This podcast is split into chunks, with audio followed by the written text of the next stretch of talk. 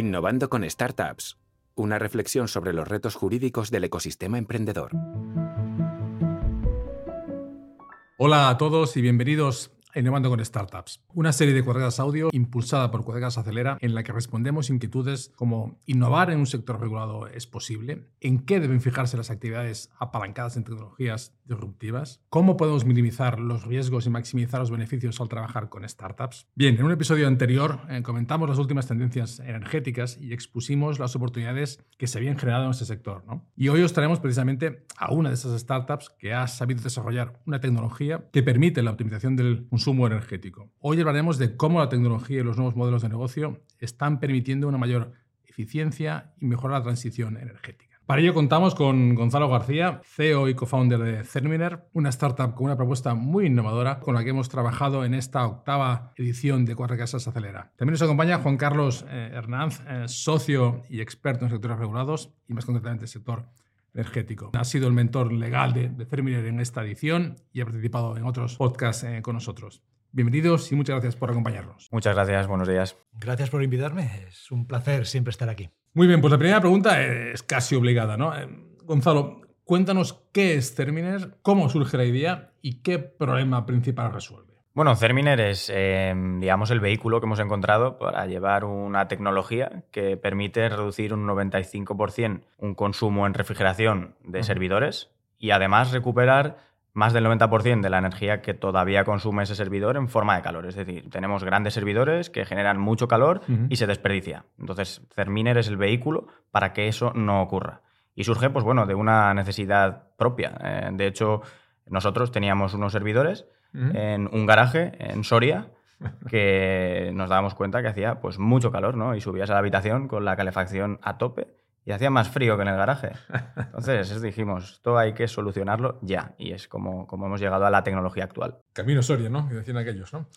Los que no somos millennials. Eh, Juan Carlos, ¿qué principales aspectos legales hay que tener en cuenta a la hora de desarrollar y, comercializar una solución como la de Fermiro, ¿no? Ahí así de innovadora. Bueno, hoy día es, es, difícil que haya una actividad en la que no tenga uno que preocuparse por sus aspectos legales. Pero tratándose de un producto o de un servicio novedoso, poco convencional, lo primero es calificarlo adecuadamente, identificar cuáles son sus rasgos esenciales, porque de ello va a depender el tratamiento jurídico que después se les dé. Y la primera preocupación siempre surge en torno a servicios como los de Terminer, es determinar si la solución que propone la empresa se encuadra dentro de alguna de las actividades económicas que se consideran reguladas, si existen restricciones, requisitos específicos que puedan limitar su implantación o el tipo de empresas que se pueden dedicar a ella. Esta es una preocupación clásica en casos como el de Cerminer porque se centra en el aprovechamiento de la energía y la combinación de ese aprovechamiento con otros negocios conexos con el campo de la energía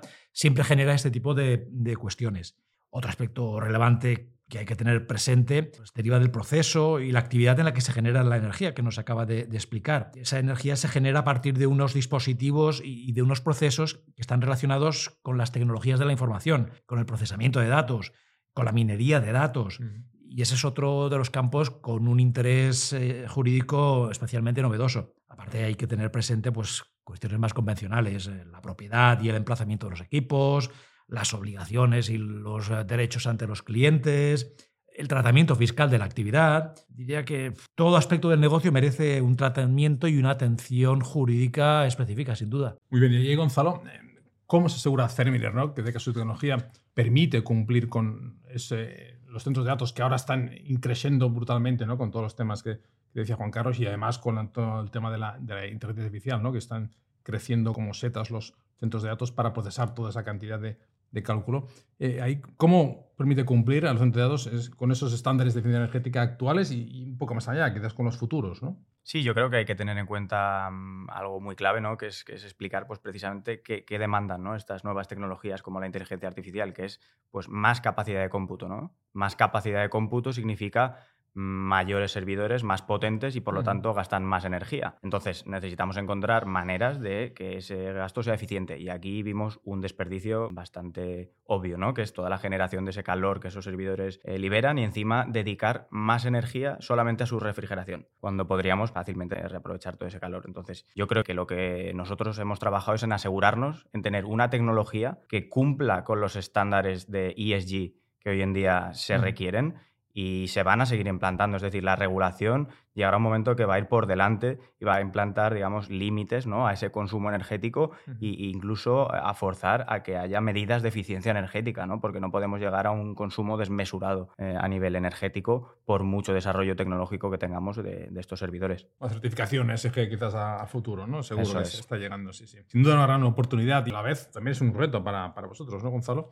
Ahí, ¿y ¿Qué otros retos y oportunidades estáis encontrando en, este mercado? Pues precisamente es un mercado que es poco conocido ¿no? y muy regulado, por otra parte. Entonces, eh, uno de los principales retos son precisamente estas, estas regulaciones estas certificaciones, es decir, debes de cumplir con unos requisitos muy altos, pero a la vez, pues bueno, en, en- en entornos así te encuentras también muchas oportunidades, ¿no? Muchos, eh, muchas zonas grises o, incluso es- espacios donde tú puedes crecer y es ahí donde hemos empezado, pues bueno, con, con el primero, digamos, de nuestros equipos, que hemos visto la oportunidad de aprovechar todo ese calor que en los centros de datos se desaprovecha para alimentar sistemas de calefacción en viviendas unifamiliares, por ejemplo. Vemos, Juan Carlos, que la eficiencia energética va a ser una prioridad ¿no? para los centros de datos eh, ya, ya en este año. ¿no?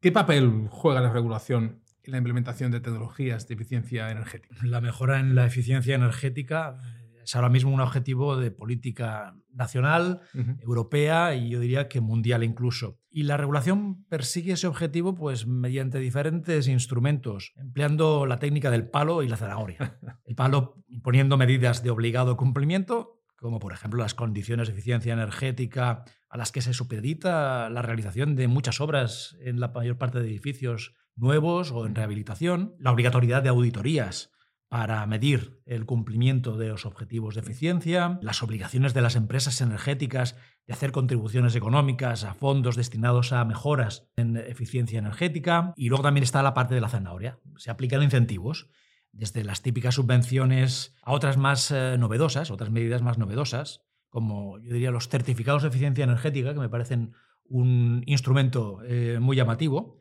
Son una especie de títulos negociables eh, donde se reflejan las ganancias en eficiencia energética que alguien ha conseguido de forma voluntaria y que pueden transmitirse para que después las utilicen eh, aquellos sujetos, aquellas personas que sí que tienen determinadas obligaciones de cumplimiento eh, de eficiencia y hacerlas valer como formas de acreditar ese cumplimiento. Sí, como digo, es un objetivo que se pretende alcanzar pues, empleando las diferentes técnicas que la regulación ahora mismo tiene a su alcance. Ahí, Gonzalo, uno de los, clientes vuestros principales es el residencial, ¿no? Y ahí las, las instalaciones de autoconsumo han caído este año, curiosamente, ¿no? Después del pico del 22, ¿no? Eh, ¿Crees que esto os puede afectar? ¿Crees que va a ser una tendencia que va o puede tener un impacto en el sector?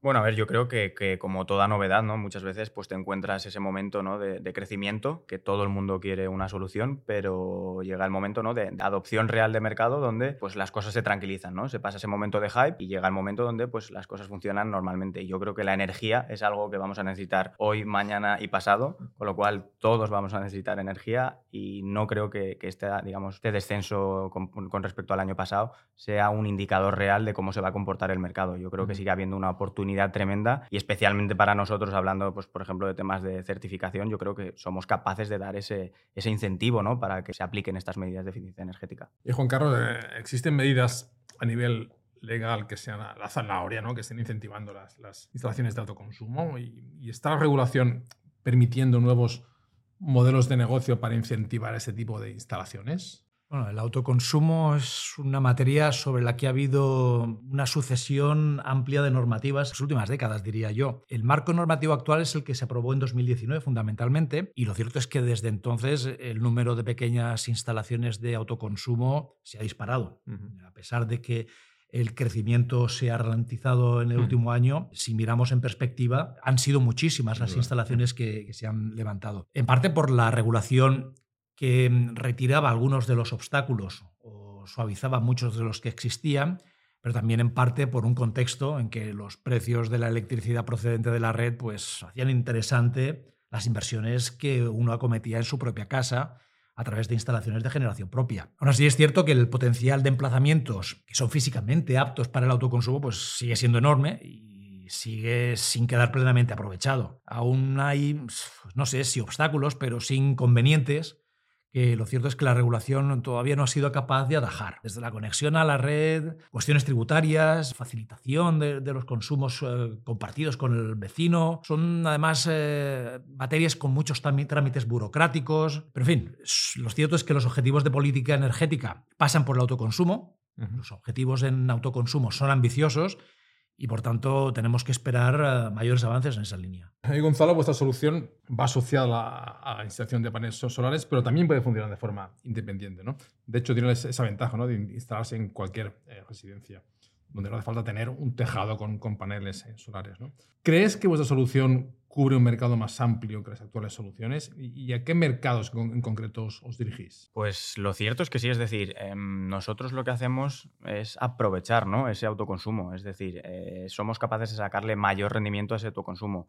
Al final, eh, nuestra solución lo que consigue es eliminar un consumo de gas y sustituirlo por un consumo eléctrico, ¿no? Con lo que si eres capaz de, de, autoproducir ese consumo eléctrico, pues eh, aún vas a añadirle un extra de eficiencia a esa casa. Y, por ejemplo, en este caso, hablando de, certificados energéticos, podrías obtener un, mejor resultado. No es necesario, es decir, mm, nosotros lo que hacemos es eso, conectarnos a la electricidad, con lo cual eh, la solución es ampliamente de adopción en cualquier lugar. De hecho, uno de nuestros partners que buscamos son comercializadoras que puedan certificar que esa energía es 100% renovable y no viene de un autoconsumo, con lo cual pues nos abre otro mundo de posibilidades que, no solamente requieren paneles solares. Y aquí, hablando de, de nuevos mercados y de futuro, ¿cuál es vuestra estrategia de crecimiento ahí, Gonzalo? ¿Habéis pensado en un sector tan regulado como este, ¿en qué otros países queréis llegar? Pues sí, la verdad es que, a ver, la estrategia de crecimiento, bueno, nos hemos centrado, de hecho, mucho en, viviendas ¿no? unifamiliares y en hablar de autoconsumos, pero la solución que traemos puede abarcar muchos más mercados. Al final somos capaces de proveer calor, ¿no? Entonces, calor hay muchos lugares donde, donde se consume en industria se consume calor. Em, puedo, poner un ejemplo, por ejemplo, una piscina climatizada necesita calor todo el año, ¿no? Entonces, bueno, son, son otros mercados al alcance fácilmente. Y luego, si hablamos precisamente un poco de expansión, yo creo que, que, es un poco preguntarse dónde se consume más calor, ¿no? Pues precisamente España quizás no es uno de los países más fríos de la Unión Europea y si miramos al norte, probablemente tengamos muy buenos mercados. A nivel de adopción, vemos con muy buenos ojos tanto Reino Unido como Alemania, por ejemplo. Y Juan Carlos, hablando de, de países o incluso territorios, ¿no? En ese sentido, ¿dónde ves tú que hay una legislación más favorable para, para ellos? En teoría, toda la Unión Europea, eh, bajo la legislación de la Unión, está obligada a tomar medidas en los Estados miembros favorables a la eficiencia, al autoconsumo y a las tecnologías de las que estamos hablando. Por eso se ha generado este concepto nuevo que es el del prosumer, la conversión del consumidor histórico que dependía de fuentes externas para alimentar y cubrir sus necesidades energéticas, eh, la conversión en alguien que está produciendo su propia energía y está también facilitando eh, la cobertura de las necesidades energéticas de su vecino. Eh, esta es la dirección común de todas las normativas. a partir de ahí, pues hay que mirar si realmente es la normativa lo que desencalla los eh, desarrollos en las tecnologías, es una combinación de más factores que se tienen que alinear para que, funcione. Hay países que están tomando medidas muy agresivas para justamente abandonar eh, tecnologías basadas en combustibles fósiles, también con serios inconvenientes. En Alemania recientemente parecía que había esa política de prohibir que se mantuvieran o que existieran las calderas de gas y han tenido que echar el freno porque se trata de combinar muchos elementos a la hora de decidir cuál es la solución de futuro. Pero sí que nos dan una indicación de que vamos en esa dirección y por tanto todas aquellas soluciones que estén en buena dirección eh, con los vientos que corren, yo creo que tienen también garantizado su futuro. Viento a favor, muy bien. Eh, ahí, Gonzalo, ¿qué tipo de, de, ese viento os hace falta para colaborar o aliaros con otros actores del ecosistema? ¿Qué tipos estáis buscando, tanto en ámbito tecnológico como energético? Porque son las, las dos patas, ¿no? Pues la verdad es que en el ámbito energético yo creo que más o menos los, hemos comentado precisamente que, que, lo que necesitamos ¿no? es ese apoyo de, de, que la electricidad que consumimos además sea renovable, con lo cual hay hay dos patas fundamentales para nosotros para crecer que es eh, uno, las comercializadoras eh, renovables, ¿no? que nos puedan suministrar un, suministro 100% renovable, y por otra parte, precisamente estos instaladores de, placas solares, ¿no? porque son los que van a, generar esa energía que luego quizá otra comercializadora es capaz de, proveernos. Y por la parte tecnológica, pues también cerramos digamos, acuerdos con, centros de cómputo. ¿no? Al final, lo que la, la otra parte del servicio de la que hemos tratado menos se trata de que, de que, ese sistema de generación de calor es un servidor y ese servidor puede prestar un servicio, como hoy en día las empresas de inteligencia artificial necesitan apoyarse ¿no? en estos centros de cómputo, con lo cual pues ese partner tecnológico para nosotros son centros de cómputo que necesiten esa capacidad que nosotros somos capaces de ofertarle con una mayor eficiencia. Juan Carlos, ahora ya para acabar, vamos a poner un poco la bola de cristal aquí. ¿Qué tendencias jurídicas eh, crees que pueden afectar o favorecer a Ferminer en el, futuro? Se me ocurre una que es muy, muy evidente. La subida de los costes de las fuentes de calefacción convencionales, eh, desde luego, van a influir a la hora de la toma de decisión por el consumidor.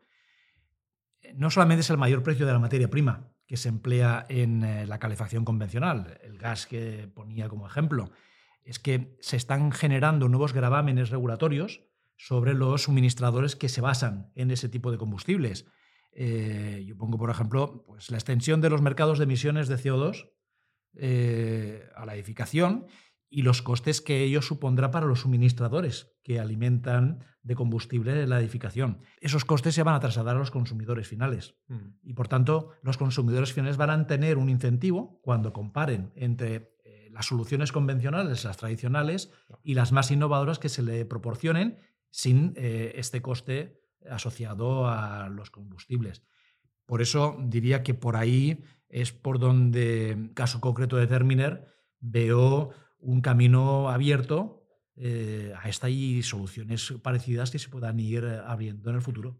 Muy bien, pues ha sido de verdad un placer conversar y profundizar sobre la solución de Terminer, además de conocer más sobre la regulación que está influyendo en la transición energética y la sostenibilidad. ¿no? Eh, esperamos que hayáis disfrutado de este episodio. Gonzalo, Juan Carlos, muchas gracias por vuestro tiempo y por compartir vuestra sabiduría con el ecosistema. Bueno, muchas gracias a vosotros. La verdad que ha sido un placer eh, ser parte del programa Cuatro Casas Acelera y hemos sacado pues, mucho provecho. Creo que hemos avanzado mucho en estos últimos meses y la parte regulatoria sin duda es algo clave que debemos de tener en cuenta ahora y en el futuro. Muchas gracias. Un placer. Pues efectivamente, acabamos de terminar la octava edición de En, la cual desde aquí aprovecho para felicitar al, ganador de la misma, que ha sido Emily, una health tech con una, una, solución muy potente en el ámbito social que nos va a reducir los costes de la seguridad social y vamos a, a los que somos mayores, vamos a tener más capacidad de vivir más, más años más cómodos. Así que nada, a los que estáis escuchando, os esperamos en el próximo episodio de Innovando con Startups.